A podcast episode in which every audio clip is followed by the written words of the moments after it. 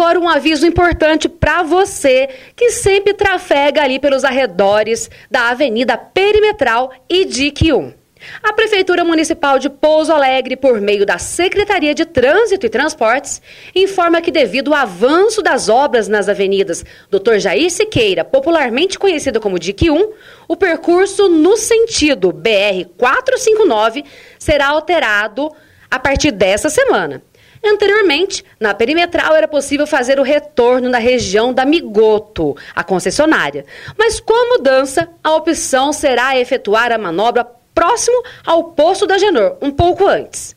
O trânsito sentido BR-459, centro, não sofre alterações. A Prefeitura ressalta ainda que o local contará com a devida sinalização e os, e os usuários devem redobrar a atenção para evitar acidentes.